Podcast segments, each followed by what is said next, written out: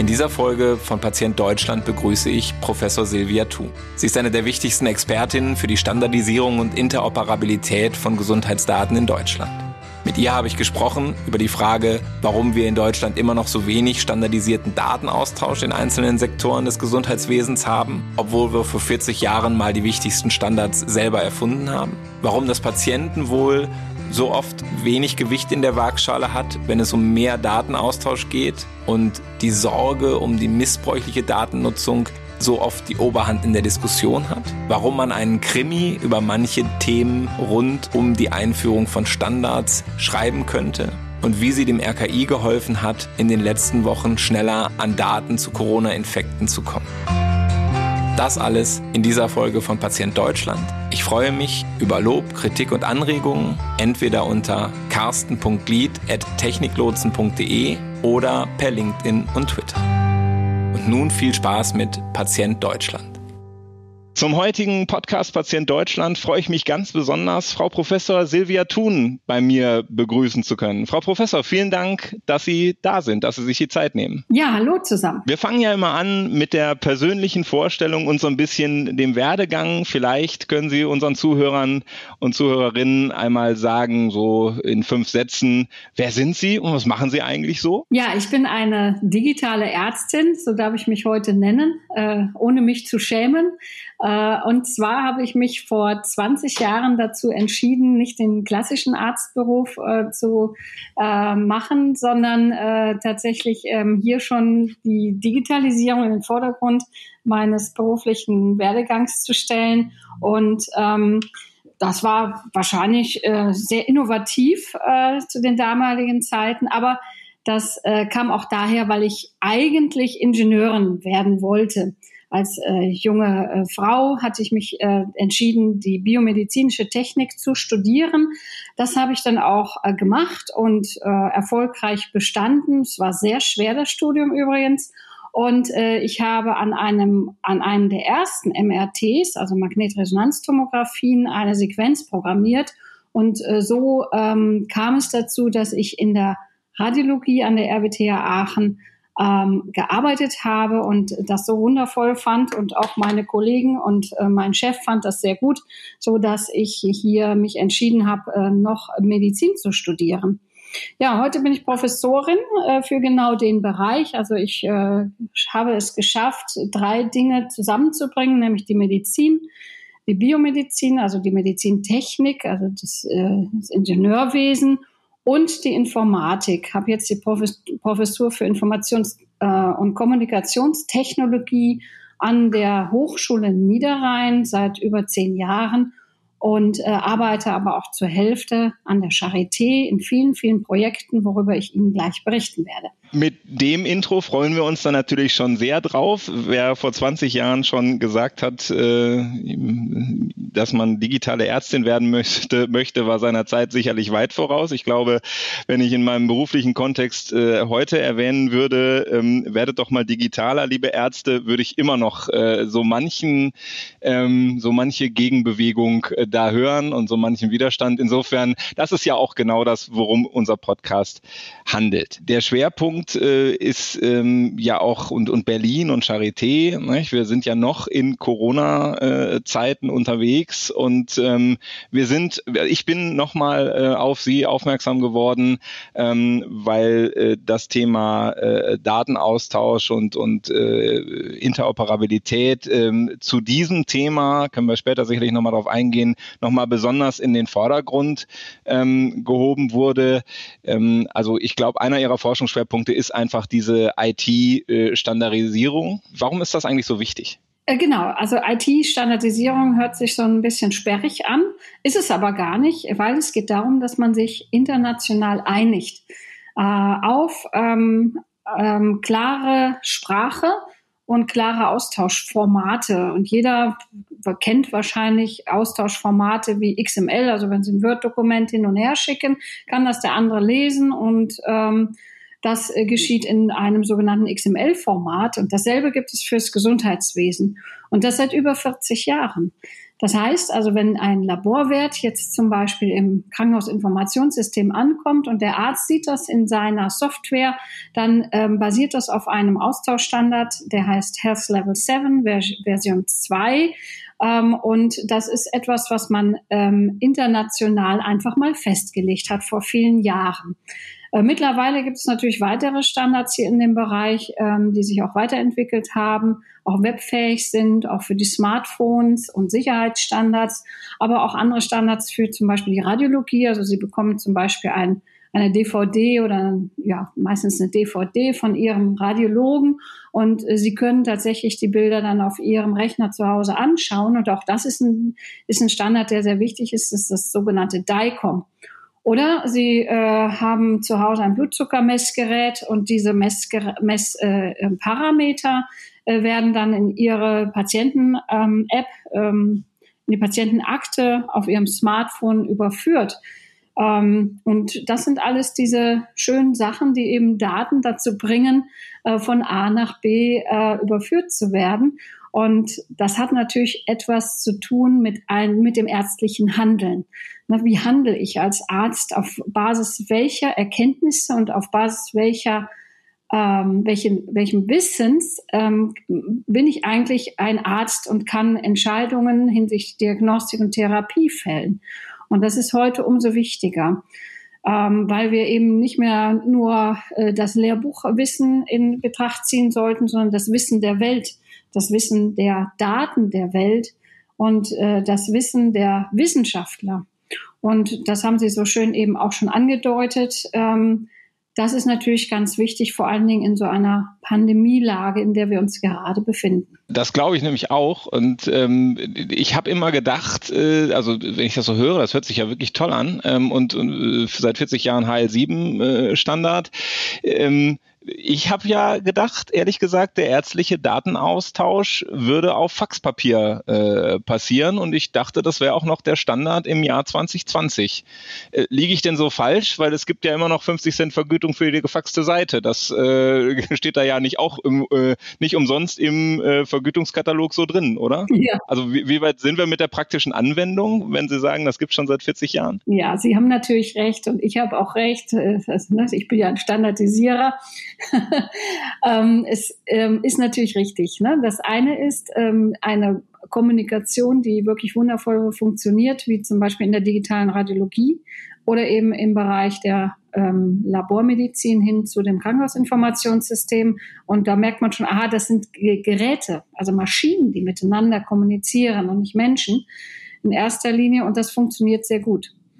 Dann gibt es aber den, den problematischen Bereich der ähm, Sektorengrenzen auch. Ne? Also wenn ich sage von einem Sektor, das heißt aus dem ambulanten Sektor möchte ich zum Beispiel zum Krankenhaus etwas übertragen, gibt es einige Bundesländer, wo es einfach noch heute noch gar nicht möglich ist, allein einen Arztbrief, also ich sage mal ein PDF, ja, ordentlich zu übertragen. Das mache ich dann per Fax, weil ich es nicht besser kenne. Ähm, und weil ich vielleicht als Arzt sogar auch Angst habe, dass die Daten eben nicht sicher übertragen werden. Aber dafür soll es ja die TI geben und das neue System KIM, was eben hier Arztbriefe zum Beispiel oder andere Dateien übertragen könnte. Das ist aber noch nicht implementiert. Wir warten eigentlich seit 2004 auf äh, diese Telematikinfrastruktur, die uns Ärzten die Möglichkeit gibt oder auch Physiotherapeuten oder auch Pflegekräften ähm, tatsächlich hier sicher und standardkonform Dateien übertragen zu können. Das ist nicht da. Ich habe jetzt eben gesagt, in einigen Bundesländern, es gibt andere Bundesländer, zum Beispiel dieses, wo ich wohne, in Nordrhein-Westfalen, da gibt es schon Möglichkeiten, zum Beispiel Medikationspläne oder Arztbriefe zu übertragen, weil hier die KV schon vor vielen Jahren ein sicheres System eingeführt haben. Das wird jetzt aber abge, äh, ähm, ausgetauscht durch eben die TI. Und ich bin ja mal gespannt, was so in einem Jahr äh, tatsächlich funktioniert, neben dem versicherten Stammdatenaustausch, den wir im Moment ja, äh, ich sag mal, zu, ich glaube, zu 80 Prozent der Praxen, die sind schon angeschlossen an die TI, aber die können eigentlich nichts anderes machen als äh, Stammdaten ähm, mit der Versicherung abgleichen. Das ist äh, sicherlich eins der Hindernisse, ähm, die, äh, wenn wir äh, über die, die sozusagen die tatsächlichen Stand der Technik, auch der, der IT-Infrastruktur sprechen, dass ja jetzt so langsam die, ähm, die, die rein physische Infrastruktur ja ausgerollt ist, ähm, aber die Verfahren eben noch nicht perfekt beschrieben sind. Ähm, sehen Sie da äh, Rückenwind äh, in den letzten Monaten äh, und sehen Sie vielleicht noch einen besonderen Rückenwind über äh, die in der Diskussion über die letzten Corona-getriebenen Wochen oder ist das eigentlich so still ruht der See seit 2004? naja, wir haben natürlich uns alle bemüht, hier äh, in, in einzelnen Bereichen Projekte durchzuführen. Wir hatten eine, teilweise hatten wir auch eine richtige Projektitis in Deutschland. Das heißt, es wurde viel Geld für Einzelprojekte ausgegeben. Ich weiß nicht, wir haben äh, gefühlte 30 verschiedene E-Rezept-Projekte. Das hätte man sicherlich besser machen können, aber wir haben natürlich auch gelernt in den Jahren na, gelernt zusammenzuarbeiten, gelernt mit Technologien umzugehen, die neu sind und gelernt vor allen Dingen zu kommunizieren. Und das ist erstmal die Voraussetzung dafür.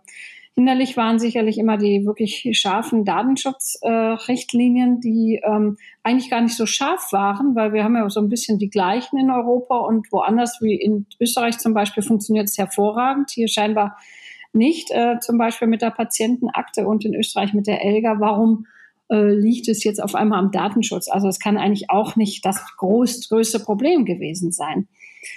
Ähm, Rückenwind haben wir natürlich. Also und äh, ich sage immer, ja, man fragt mich ja oft, wie geht es äh, hier im Homeoffice, äh, wie funktioniert es, äh, hat man viel zu tun, wenig zu tun. Ich sage, so viel wie jetzt habe ich noch nie zu tun gehabt und ich bin unglaublich glücklich, dass es jetzt endlich ja so schnell geht. Und wir haben es geschafft, zum Beispiel einen bundeseinheitlichen Datensatz zu Corona äh, festzulegen. Das heißt, da wurden also Tausende von Wissenschaftlern befragt, wie sieht eure Anforderungen an einen Datensatz aus zu Corona? Welche ähm, Arzneimittel wollt ihr da drin sehen? Wie sollen die kodiert sein?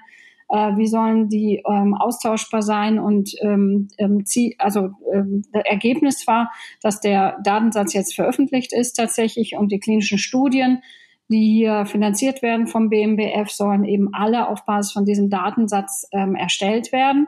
Und ähm, dann sind auch die Daten austauschbar. Und dann erst merkt man auch, dass man vielleicht an verschiedenen Standorten Orten dieselben Dinge erprobt und vielleicht hier besser zusammenarbeitet.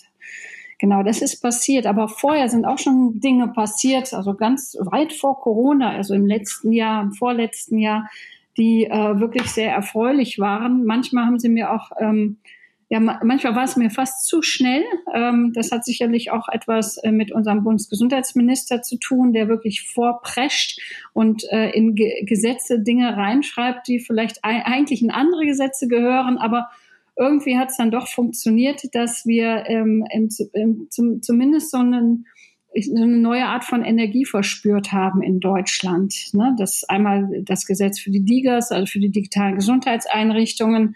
Dann hat mich hoch erfreut das PDSG, das ist das Patientendatenschutzgesetz, wo ähm, hier ähm, SNOMED tatsächlich als ähm, einheitliche Fachsprache, also IT-Fachsprache, die medizinische Sachverhalte abbildet, ähm, ähm, genannt wird und äh, auch, auch eine Stelle benannt wird, die dafür zuständig sind, äh, nämlich das B-Farm hier, äh, um die Dinge zu beschleunigen. Und ähm, ich sage immer, oder ich sage seit, auch seit 20 Jahren, naja, wir können nicht kommunizieren ohne Sprache.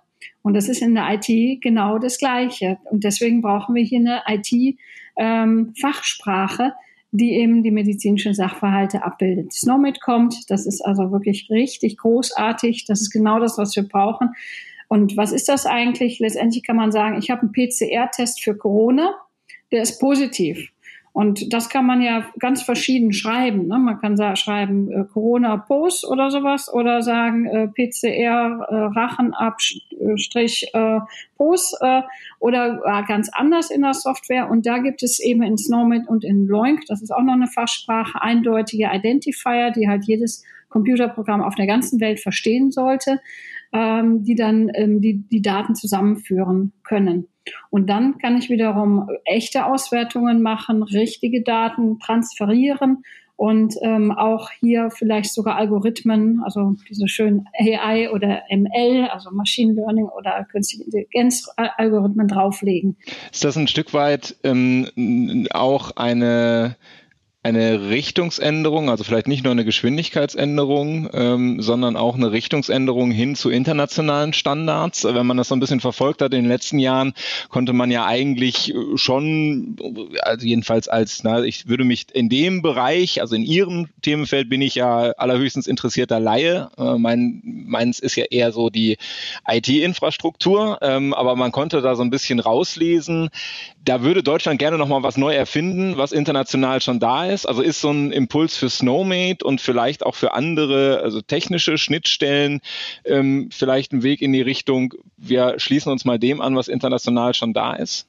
Absolut. Uh, und das hat eigentlich angefangen damit, dass Europa hier das H2020-Projekt, äh, H2020-Projekte äh, ausgeschrieben hatte und eine Roadmap erstellt hat äh, für die Standardisierung in Europa da wir ja auch, ich meine, es sind 24 verschiedene Sprachen haben und es soll grenzüberschreitende Gesundheitsversorgung hergestellt werden in Europa. Da gab es das Patientenaktenprojekt EPSOS und hier wurde eine sogenannte International Patient Summary erstellt. Das heißt, jeder Bürger in Deutschland hat hat eigentlich Anspruch auf eine digitale Patientenakte. Die Österreicher und die Schweizer, die haben das verstanden und auch sofort umgesetzt und natürlich auch andere europäische Staaten. Äh, Deutschland hat sich gewehrt äh, sehr lange. Ähm, ich, ich, weiß auch, ich könnte wahrscheinlich im Krimi drüber schreiben, warum das so ist, ähm, aber das möchte ich jetzt hier nicht weiter erläutern. Ähm, Deutschland hat sich gewehrt und, und vielleicht auch so ein bisschen insgeheim gedacht, naja, vielleicht kommt die Digitalisierung nicht oder nicht zu uns. Und, äh, genau, die geht an uns einfach vorbei. Ja. ja. Und ähm, naja, wir sind ja ein, ein, Volk von Ingenieuren, wir machen das schon selber und ziemlich gut. Nun geht das natürlich nicht, wenn ich niemanden ausbilde. Ne? Wir haben also zum Beispiel die Medizininformatik Lehrstühle konsequent abgeschafft in den letzten 20, 30 Jahren und nicht ähm, äh, nicht, äh, nicht enabled, dass eben mehr Medizininformatiker hier ausgebildet werden oder mehr Mediziner, die auch Digitalisierung können. Da fangen wir nämlich heute gerade erst an. Also gestern hatte ich noch eine große Diskussion mit einem großen Universitätsklinikum. Wie können wir die Digitalisierung in die Lehre der Mediziner bringen? Also das war nicht die Frage vor zehn Jahren, sondern im Jahr 2020, was ja wirklich zehn Jahre zu spät ist, ähm, das ist, also da haben wir wirklich ein bisschen den Anschluss verpasst. Äh, wir haben ja. wenig, die ähm, jetzt äh, hervorragend ausgebildet sind, so dass wir in der Lage wären, eigene Dinge zu ähm, ähm, in den internationalen Markt zu bringen. Und aber ein kleines Geheimnis noch für Sie hier und unsere Hörer. Viele von den Standards, also HL7, aber auch die ICD zum Beispiel, also die Klassifikation für Krankheiten oder ein Maßeinheitenstandard, der heißt JUCUM, kommt von uns Deutschen. Ja, den haben wir tatsächlich in den Jahren oder auch ein Standard für Arzneimittel, IDMP heißt der, den haben wir Deutschen entwickelt. Das können wir eigentlich ganz gut äh, und eingebracht, aber der wurde einfach von der Selbstverwaltung äh, nicht angenommen. Ähm, aber langsam kommen wir wirklich in die Richtung, dass das verstanden wird, warum man Maßeinheiten braucht, ja, die einheitlich sind. Jetzt haben Sie es gerade schon gesagt, ich hätte sonst die Vermutung geäußert, auf dem Klappentext des Buches steht das Wort Selbstverwaltung auf jeden Fall drin. In dem Krimi, den Sie uns nicht verraten wollen. Aber ich, ich vermute, auf dem Klappentext steht das. Auf jeden Fall habe ich viele Tote. Und hoffentlich einige verhindert. Oh ja. ja also ich finde, das ist ja auch nochmal ähm, der, äh, ein Thema dieser, der, der Standardisierung von Daten und von Sprache. Ähm, ich finde ja, Corona war ein riesiger IT-Stresstest oder ist es auch immer noch. Wir sprechen jetzt gerade zu einem Zeitpunkt, wo das Infektionsgeschehen ja sehr ähm, ähm, niedrig ist, jedenfalls in, in meiner Wahrnehmung. Ähm, ich glaube, die heutige Zahl sind, sind knapp unter 5000 äh, aktiv äh, Infizierte. Das war ja vor einigen Wochen, hätten wir vor einigen Wochen gesprochen, wäre das zehnmal so viel gewesen. Ähm, äh, es ist ja bei uns nie so ganz schlimm gekommen, äh, glaube ich. Äh, also mit dieser ganzen Hektik und so weiter und, und auch schlimmen Ausgängen, wie es zum Beispiel uns die, mich zumindest die italienischen Bilder ähm, vermuten lassen oder die amerikanischen Bilder. Ähm, aber ich finde, für, für ganz viele Aspekte, wenn man sich das mal so vorstellt, dass es bei uns auch so sein könnte, ähm, finde ich, dann, dann bringt das so Dinge Dinge auch in, in Relation wo wir auch einfach sagen, es gibt einen gewissen, mm, eine gewisse Gleichgültigkeit bei so Segnungen der Digitalisierung, weil wir noch nicht in dem Stress waren, weil zum Beispiel Fachkräftemangel so ein schleichendes Gift ist, Hausärzteabnahme so ein schleichendes Gift ist. Und wir haben uns eigentlich nicht getraut, Digitalisierung da mal gegenzustellen, weil wir gesagt haben, nee, das muss man irgendwie an den Menschen anders regeln und so weiter. Ähm, ich finde, also zum Beispiel Arztbriefe per Fax zu kriegen und der Arzt sagt dann, ja, ich lese das doch eh alles und ich merke mir das doch und ich kann doch das PDF ablegen ich muss doch das nicht irgendwie sauber einsortieren in meine äh, in meine Software, ne? weil ich immer so denke, ja klar, kriegst du ein Fax und das ist dann demnächst ein PDF und dann speicherst du das ab, aber wo hast du denn die Informationen mal sauber so zusortiert, wie du es brauchst? Nein, braucht man alles nicht. Ich glaube, man kann jetzt ein Stück weit eher verstehen, dass es eine äh, dass es eine Situation geben kann, in der man äh, sehr, sehr froh ist, wenn ein Automatismus im Hintergrund Daten an die richtige Stelle sortiert und dann man nicht nur eine hm, Akte hat, eine elektronische Akte hat, die wie ein Blätterregister ist, sondern eine richtige Datenbank hat, wo man an der richtigen Stelle auch die richtigen Werte stehen hat.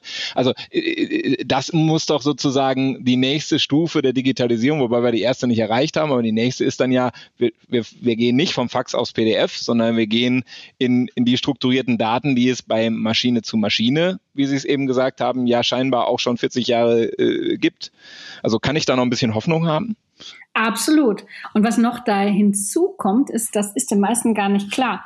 Wenn ich nur über Dokumente ähm, kommuniziere, also das heißt, ich verschicke Arztbriefe oder OP-Befunde, Pathoberichte, die alle im Freitext erzeugt worden sind, äh, und ich gebe dem Dokument einen Namen, also das ist der Arztbrief zum Beispiel, weiß ich ja gar nicht, was drin steht. Also bin ich als Patient gar nicht in der Lage zu sagen, ich schütze meine eigenen Daten. Weil im Arztbrief steht allerhand drin. Ja, da kann also wirklich alles von ihrer kompletten Anamnese bis hin zur Operation, Pathologiebefund und so weiter äh, psychische Besonderheiten drinstehen. Und ähm, ich habe gar nicht die Möglichkeit zu sagen, naja, ich will diesen Arztbrief gar nicht irgendeinem Arzt zeigen oder äh, wem auch immer, wer auch immer darauf zugreifen könnte.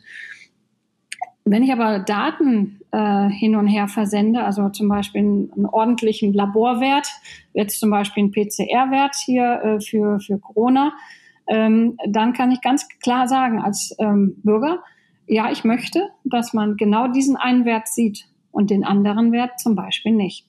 Und äh, das ist den meisten gar nicht bewusst, wie wichtig es, es, es ist, dass wir jetzt endlich über Daten sprechen und nicht mehr über Dokumente, die äh, ja ein, einfach überall im, im Gesundheitswesen vorhanden sind, Dokumente im Freitext. Und ich kann natürlich auch mit diesen Informationen aus dem Arztbrief hinterher überhaupt gar nichts mehr anfangen. Den kann ich ablegen.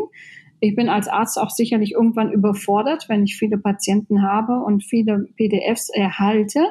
Ähm, die kann ich ja gar nicht mehr lesen. Nein, ich würde sagen, ein, ein, Stück weit auch die Situation, wenn ich mir in die Hausarztpraxen gucke, die Hausärzte wollen, haben die Wartezimmer gerammelt voll, wollen eigentlich nicht mehr das Hausarztprinzip so haben wie früher, sondern glaube ich, würden gerne Praxisgemeinschaften haben, wo sich, wo auch mehr ähm, ähm, wo auch mehr Vereinbarkeit von Familie und Beruf ist und so weiter. Aber das heißt ja auch nicht mehr, ich komme immer zu meinem Arzt, sondern das heißt ja auch, ich komme äh, zu unterschiedlichen Ärzten, selbst im Hausarztprinzip und bei Spezialisten ja sowieso. Das heißt, ich glaube, es ist auch einfach ein Zahn der Zeit, äh, dass man ein, ein Stück weit ähm, äh, sich verabschieden muss von, von den Idealen der Vergangenheit und sagen muss, okay, für das, was uns zukünftig bevorsteht, nach allen Rahmenbedingungen, die wir interpretieren können, ähm, brauchen wir äh, viel strukturiert detailliertere Daten, weil der Arzt sich viel mehr ad hoc auf mich vorbereiten muss und viel weniger in seinem Kopf äh, gespeichert hat. Also das kann man ja gut oder schlecht finden, ähm, aber es ist wie mit vielen anderen Dingen auch. Äh, ich glaube, in erster Linie ist einfach mal eine Tatsache, auf die wir reagieren müssen. Mhm. Genau. Leider im Moment noch nicht so vorgesehen, weil auch in der TI, also Thematik Infrastruktur, redet man nur von Dokumenten und nicht äh, von tatsächlichen Daten, die austauschbar werden. Und dafür gibt es eben schon diese äh, Web-Technologien, also das heißt FIRE, dieser Standard, ähm, wo, wenn Sie jetzt zum Beispiel eine Watch haben, äh, und in der Watch können Sie ein EKG ähm, ab, ähm, ein EKG machen, dann können diese EKG-Daten oder ihre Schritte oder ihre Herzfrequenz oder ihr Blutzucker, die können dann tatsächlich als Daten eben in ihrer Patientenakte gespeichert werden. Und das ist meines Erachtens noch ein Riesenproblem, ähm, dass auch die Patientenakten, über die wir reden in Deutschland, die im Gesetz stehen, immer nur daran denken, dass es Dokumente gibt. Äh, aber wir brauchen eben, wie gesagt, diese Daten. Und wenn ich tatsächlich schwer krank bin, tumorkrank bin zum Beispiel, dann ist es extrem wichtig, dass ich alle Informationen immer bei mir habe, für die jeweiligen Ärzte zur Verfügung stellen kann und eben auch in strukturierten Formaten zur Verfügung stellen möchte und kann. Glauben Sie, das spielt in der öffentlichen Diskussion keine Rolle oder, oder spielt das auch tatsächlich in der, in der entscheidenden Fachdiskussion noch keine Rolle? Also wird da auch immer noch an Dokumente gedacht und nicht an Datensätze? Hm, also da, auch da gibt es einen tollen Vorstoß seit ungefähr einem Dreivierteljahr. Das ist die KBV, die Kassenärztliche Bundesvereinigung, die zuständig ist äh, gemäß neuem Gesetz für die Semantik. Und äh, die haben, die haben das wirklich wirklich gut ange, sie sind das gut angegangen. Also es gibt jetzt zum Beispiel einen hervorragend spezifizierten äh, Impfausweis und einen Allergieausweis, mhm. Mutterpass, mhm. Kinder-U-Hefte. Und die sind auf Basis von diesen datengetriebenen Feierstandards ähm, erzeugt worden. Und jetzt können wir nur noch ganz, äh, ganz doll die ähm, Daumen drücken, dass er sich im Krankenhausbereich, also das ist ja KBV ist ja für den niedergelassenen Bereich eher zuständig, dass sich im Krankenhausbereich auch diese Feierstandards komplett durchsetzen die übrigens auch von Microsoft und Apple und anderen großen Anbietern äh, äh, eben auch bedient werden. Also ein Blutdruck ist immer ein Blutdruck und immer gleich. Das ist so wichtig. Mhm. Ähm, und dass sich im Krankenhaus jetzt nicht irgendwas anderes hier durchsetzt, sondern ähm, ähm, dass, dass auch für die Wissenschaft und für die Forschung die absolut gleichen Datenelemente benutzt werden. Wahrscheinlich hat ja sogar diese ähm, RKI-Datenspende-App, die nicht die, die, die Corona-Warn-App, aber die Datenspende-App äh, kann, glaube ich, also greift ja, glaube ich, auch auf diese Werte ein Stück weit zurück. Also ich glaube, dass, dass tatsächlich da die, ähm, wie, wie so oft, eine de facto Standardisierung äh, auch der, der amerikanischen Konsumgüterhersteller und dann natürlich der ähm, asiatischen auch, ähm, wenn die so einen Standard erstmal nehmen, äh, dann äh, wird es ja erstmal in, in verschiedenen Bereichen de facto Standard. Äh, das äh, kann man mit Sorge betrachten. Auf der anderen Seite ist ja auch nicht das Schlechteste, wenn mal jemand Fakten schafft äh, und man, man kann ja nur hoffen an der Stelle, dass da haben, haben wir ja wieder die Selbstverwaltung, ne? die KBV macht es in die eine Richtung und wohin macht es jetzt der, der Krankenhausbereich, ähm, aber da kann man ein bisschen Hoffnung haben, glaube ich, dass es in die richtige Richtung geht. Ähm, ich bin, ich bin da sehr gespannt. Also ich habe äh, keine Sorge. Also wenn Sie mir heute sagen, ähm, ich soll kein DIN A4-Blatt mehr benutzen, weil das ja aus dem ach so schlimmen Deutschland kommt, dann sage ich Ihnen auch nur, na ja, ähm, weltweit wird das DIN A4 benutzt und denen, die wissen auch gar nicht mehr, dass das ein Deutsch, eine DIN-Norm war, eine deutsche Norm. Und ähm, übrigens, ja, vor, vor den Kriegen sogar hergestellt, die Norm. Ähm, also das ist, ist, ist ähm, irrelevant, ja, wie ich die Daten rüberbekomme und wem, also nicht wem der Standard gehört, weil es sind alles offene Standards, das ist ja. der Wichtige, dass es eben ja. nicht ein Industriestandard allein nicht von einer Firma ist, sondern von vielen auch unterstützt wird. Und äh, die, die Apple und äh, andere ähm, Entwickler, die kennen wir. Also wir sind äh, quasi eine internationale Community, bestehend aus äh, Wissenschaftlern, aus Leuten von den ganzen Ministerien. Also sind sehr viele von Ministerien auch dabei und eben der Industrie. Und wir arbeiten hier zusammen, ja, freundschaftlich, um diese äh, Dinge für den Gesundheitsbereich zu spezifizieren. Und ich glaube, Sie machen einen unglaublich wichtigen Job. Ich habe es jetzt gerade nochmal verstanden, so wie Sie es mir erklärt haben, ähm, weil ich, weil Sie da nochmal gesagt haben, ähm, die, wenn es nicht in Datensätzen angeliefert wird, kann ich nicht so selektiv sagen, was in meiner Akte soll oder nicht. Und dann muss man ja vielleicht an dieser Stelle nochmal erklären, bis jetzt gehen wir felsenfest davon aus, dass die äh, EPA, äh, also die elektronische Patientenakte, jetzt auch wirklich mal kommt und dass sie mit einem kompletten äh, Freiwilligkeitsprinzip, also mit einer kompletten Kontrolle des Patienten kommt. Das heißt, dass ich immer sagen kann, was wird darin gespeichert oder nicht. Und ähm, ich habe jetzt nochmal verstanden, wenn es denn so grob reinkommt wie bisher, dann fällt es mir sehr schwer, ähm, eine gute Entscheidung da zu treffen. Es muss also oder es wäre optimaler,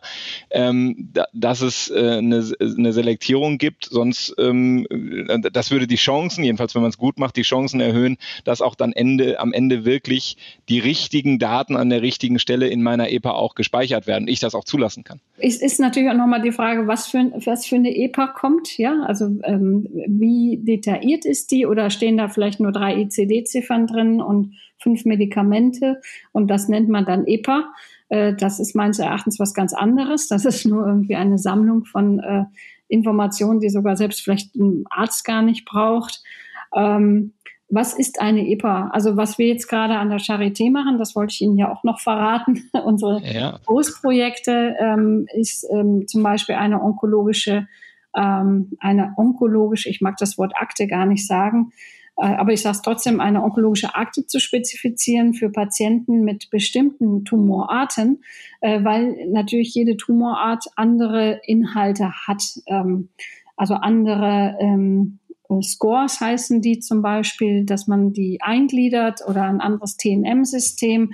Und äh, hier wollen wir anfangen mit äh, speziellen Tumorarten um dann genau diesen Patienten dann ihre eigene, also eigene personalisierte Akte zur Verfügung zu stellen, die sie also nicht nur, die nicht nur der Arzt sieht, sondern die sie dann auch noch im vollen Zugriff haben, ähm, zu jeder Zeit, ob auf dem Smartphone, auf dem Tablet oder auf dem Computer ist dabei egal, aber ähm, wo eben der Patient ganz genau äh, weiß, was äh, er jetzt zum Beispiel für einen Laborwert hat oder wie sich ähm, ähm, Parameter verändert haben, Vitalparameter oder auch die sogenannten PROMs, das sind die Patient-Related Outcomes, dass man eben ähm, nicht den Patienten verliert, sobald er raus ist aus dem Krankenhaus, sondern weiterhin mit ihm in Kommunikation bleiben kann, äh, wenn er entlassen ist, wenn er vielleicht sogar schon gesundet ist und man weiterhin auch hier nicht nur ähm, adäquat äh, gut versorgen kann, sondern auch noch Forschung betreiben kann, wenn der Patient das möchte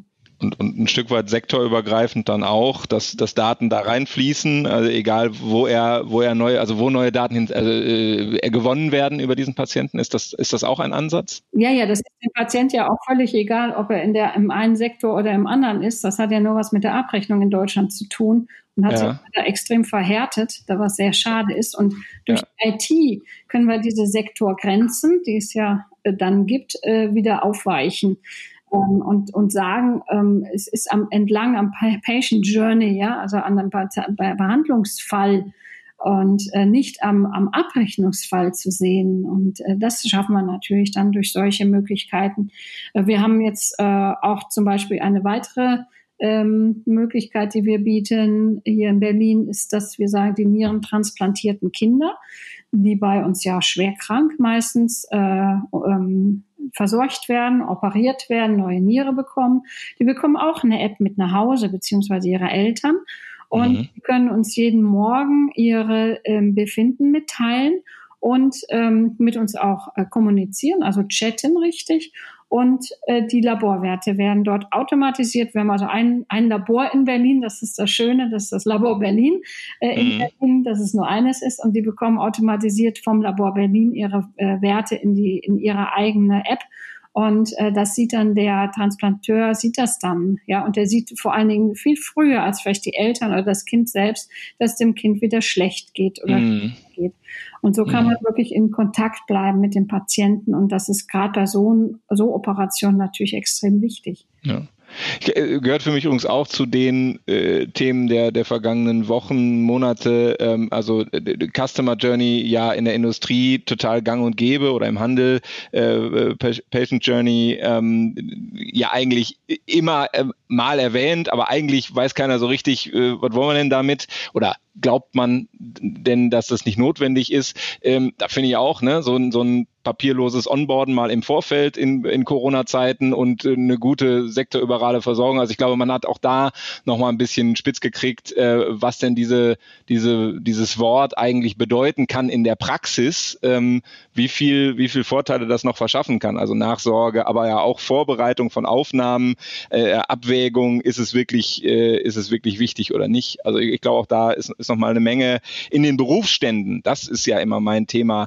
Äh, da erlebe ich durchaus, wenn man mit so einem Wort kommt, seit einigen äh, Wochen eine andere, äh, ein anderes Blitzen in den Augen. Äh, früher war das so ein, hey, komm, geh mir mit dem neumodischen Kram weg. Und jetzt ist durchaus ein, ah, wenn wir das gehabt hätten, ja, kommt dann immer, wenn wir das gehabt hätten, hätten wir ja das und das nicht äh, machen müssen oder es wäre uns nicht so auf die Füße gefallen. Also äh, ein, ein Einblick, ein Einsehen, vielleicht nicht nur an der Charité, dass äh, solche Entwicklungen auch eine Segnung sein können. Absolut. Und vor allen Dingen für den Patienten. Ich glaube, die meisten Patienten oder Bürger wissen gar nicht, wie hochdramatisch ähm, doch einige Dinge sind, so man sagt, ähm, es, es, gibt noch niemals die Möglichkeit, einheitlichen Kreatininwert zu äh, äh, kommunizieren oder in den Systemen abzuspeichern, weil eben hier der Gesetzgeber nichts vorgegeben hat. So macht dann jeder ähm, Softwarehersteller, was er möchte. Der benennt, der eine benennt es Crea, der andere Kreatinin und der dritte eins, zwei, drei. Und so kommt es natürlich auch, und da möchte ich nochmal drauf zu sprechen kommen, es geht Richtung auch Patientensicherheit, ja.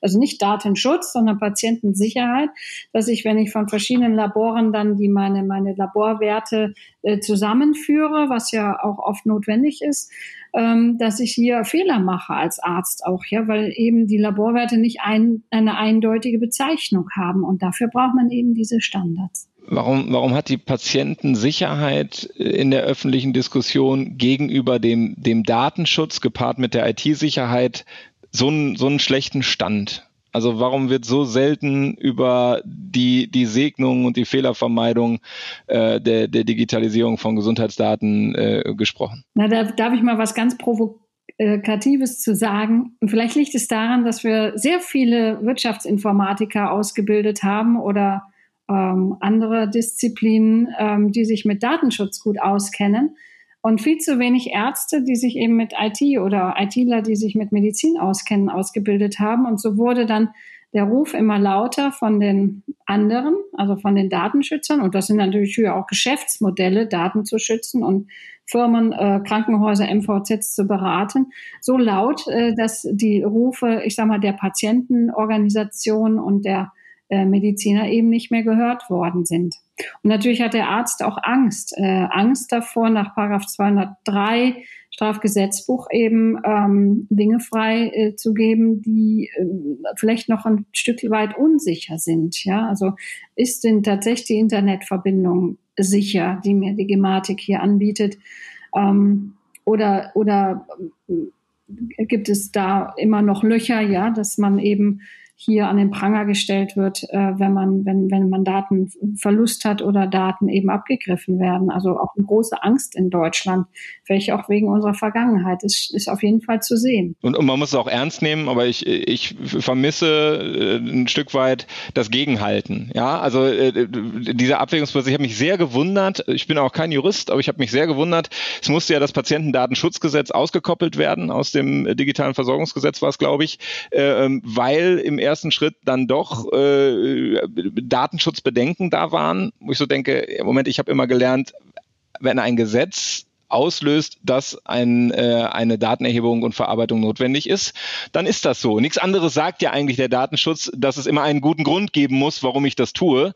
Ähm, also da habe ich mich doch über manche Wolte gewundert. Also ich will nicht sagen, dass da jetzt was Schlechtes bei rausgekommen ist. Vielleicht hat es diese Kurve auch nochmal aus Reifegradgründen äh, gebraucht. Aber ähm, ich sag mal, die Diskussion, die dann teilweise losgetreten wird, äh, doch gedacht, Moment, äh, hier wedelt doch vielleicht das falsche Ende des Tieres äh, mit dem richtigen Ende des Tieres. Also das ähm, weiß ich nicht. Äh, ich vermisse da die, die, die, die Pro-Seiten. Also Absolut. Also das ist genau das, was ich auch immer sage. Also ich stehe für Patienten ein. Also das ist das Wichtigste, was wir machen müssen, ähm, Patienten adäquat versorgen. Das haben wir auch gezeigt in Corona-Zeiten, auch obwohl wir noch tatsächlich Faxe hin und her geschickt haben, aber mit viel Aufwand. Ja, das war also extrem anstrengend für die dementsprechenden Ärzte.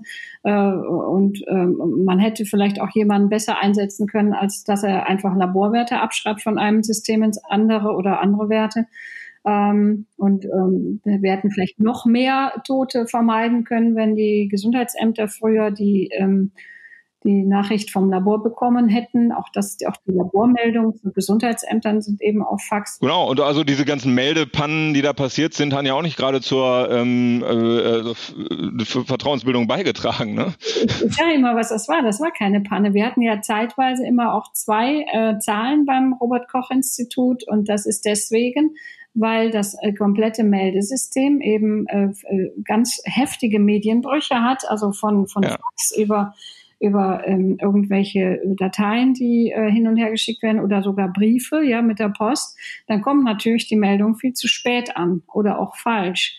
Und ähm, wir haben in der Zwischenzeit, also wir haben viel gemacht, neben dem Corona-Datensatz natürlich auch dem RKI geholfen. Hier, also wir, das sind wir Standardisierer, kostenfrei mhm. und in, in unseren Abendstunden haben wir hier dem RKI verholfen dazu, dass sie eine sogenannte Fire-Schnittstelle haben für den Laborwert, der eben tatsächlich übermittelt werden muss vom Labor hin zu den Gesundheitsämtern und dass das dann eben äh, sofort, also direkt digital weiter an die Landesämter oder ans RKI auch versendet werden kann. Also auch mhm. auf Knopfdruck mit Freigabe und, und schon ist es weg. Ne? Ich hoffe auch, dass jetzt in dieser neuen ähm, Corona-App, äh, die ja heute ähm, gelauncht wurde, oder was gestern, ich glaube gestern, dass auch hier der Barcode des Laborwertes eben auch des, dieser Feierstandard ist. Ich konnte es mir leider noch nicht angucken, weil der im Moment noch nicht implementiert ist. Ich äh, habe noch keine Dokumentation dazu gefunden, aber das wäre natürlich das absolute Gute an der App. Genau. Ja, wollen wir mal gucken. Die wird sicherlich nochmal ein Gradmesser sein. Also wir sprechen, wie Sie es gerade schon gesagt haben, am, am, zweiten Tag der App. Im ersten Tag ist sie eine Million Mal runtergeladen worden. Äh, das ist viel, aber das ist natürlich nicht genug, um sie wirksam äh, zu machen. Und wir drücken die Daumen. Sie ist ja sicherlich aus guten Gründen auch leider äh, relativ spät gekommen. Also jetzt ist ja der Druck äh, ein Stück weit weg, äh, ähm, sie zu nutzen. Ich hoffe, dass sie trotzdem stark genutzt wird. Und ich, das finde ich das Gute. Also wenn ich so durch diese sozialen Netze jetzt gerade gehe, ähm, finde ich viele Leute, die sagen, hey, nutzt sie, sie ist gut. Und äh, selbst der, äh, und ich glaube, es ist auch gut verhalten worden, selbst der Chaos Computer Club sagt, hm, wir können jetzt echt nicht meckern, es ist auf uns gehört worden, was ja so, sowas wie eine Eins mit Sternchen ist, das habe ich von denen für ein staatliches Projekt, glaube ich, noch nie gehört. Also ähm, vielleicht dient die mal irgendwann, wenn wir in zwei Jahren widersprechen, äh, sagen wir, okay, das war eigentlich der Durchbruch, da haben die Leute gemerkt, ähm, Technik kann, äh, kann wirklich was bewirken, aber wie gesagt, dadurch, dass wir jetzt auf relativ niedrigem Niveau ohnehin der Pandemie schon angekommen sind, äh, jedenfalls in Deutschland, ähm, ist, ist vielleicht der Bums, den das entfalten kann, auch nicht so, äh, ähm, so stark. Da möchte ich auch noch ein Wort zu sagen. Also äh, was, was wir in Deutschland sehr gut können, ist Technik und äh, technikgetrieben denken, was gut ist. Äh, also ich, ich mag das ja auch. Ich bin ja auch Technikerin. Ähm, aber was wir immer wieder vergessen, auch bei dieser App, also wenn man jetzt rechts und links von der Technik schaut, dann merkt man eigentlich, dass das gar nicht so funktionieren kann, wie, wie, wie Sie sich das alle vorstellen. Ähm, ich möchte dazu auch gar nicht so viele Beispiele nennen, aber ich hätte bestimmt ganz viele dabei, mhm. wo ich sage, ähm, das kann so gar nicht funktionieren. Ne? Das kann gar nicht so funktionieren, indem man sagt, hier ist ein Stück Technik und schon seid ihr glücklich. Ähm, das hat uns auch die Gesundheitskarten-Diskussion ja gezeigt. Auch hier hat man, ist man extrem technokratisch vorgegangen. Äh, ich hatte mal so einen schönen Artikel über Homo Faber geschrieben, Homo Faber und die Gesundheitskarte hieß der, glaube ich, ähm, dass man einfach ähm, auch hier nicht nur technisch denken muss, sondern auch sozial, organisatorisch, prozessual. Und diese ganzen Dinge sind eigentlich ausgeblendet, ne? wie auch diese Diskussion um die Fotos auf der Gesundheitskarte, die also mhm. mein, mein Kater da hinschicken kann und keiner merkt. Also das sind so Sachen, mh, die dürfen eigentlich nicht passieren. Und hier äh, möchte ich auch nochmal dafür plädieren, dass wir hier auch mehr Frauen äh, mit äh, in die Projekte mit hineinbringen, also Frauen, die auch hier Führerschaft übernehmen, äh, hier die, die ähm, Leitung übernehmen für die Projekte, die vielleicht eine ganz andere Sicht auf die Dinge haben ähm, vielleicht sogar eine weitere Sicht. Und vor allen Dingen, ich meine, es sind 80 Prozent Frauen im Gesundheitswesen, die kennen die Prozesse, die wissen, wo es hakt, die wissen, wie es läuft und wie es nicht läuft. Und da kann ich nicht sagen, ich nehme jetzt einfach irgendeinen Techniker, der bastelt mir schon irgendeine schöne App und, und dann funktioniert das, sondern man muss wirklich sagen, wie sind denn die Prozesse im Gesundheitswesen und was kann passieren, wenn ich äh, nicht diesen Weitblick tatsächlich mitbringe. Ich kann Ihnen da nur voll zustimmen. Ähm, ich hab, äh, war neulich im Gespräch, äh, auch für einen Podcast mit ähm, Professor Britta Wrede, vom, die ist gerade aus dem ähm, Bereich ähm, ähm, Robotik äh, der Universität Bielefeld an die neu gegründete medizinische Fakultät gewechselt. Und wir haben uns auch ein bisschen darüber ausgetauscht, äh, was muss ich denn, also was werden, was wird sie denn den äh, den angehenden Medizinern dann eigentlich so mit auf den Weg geben. Ähm, und äh, da ging es auch äh, letzten Endes genau darum, dass man erstmal über das Thema äh, sprechen muss. Also das war ähm, auch ein, ein sehr aufschlussreiches Gespräch. Heute habe ich auch schon wieder eine ganze Menge äh, gelernt und bin jetzt auf jeden Fall ein, ein noch größerer Fan von Ihnen als vorher. Ähm, ich bedanke mich ganz herzlich. Äh, wir könnten, glaube ich, noch eine Stunde weiter sprechen, aber wir müssen so ein bisschen auf die Zeit auch achten. Bedanke mich ganz herzlich, dass Sie die Zeit gefunden haben, äh, neben dem Beinemachen des RKIs und äh, den Corona-Standard äh, zu erfinden, noch in meinen Podcast zu kommen. Äh, vielen herzlichen Dank und ich hoffe, wir können das mal wiederholen. Sehr gerne. Ich danke auch.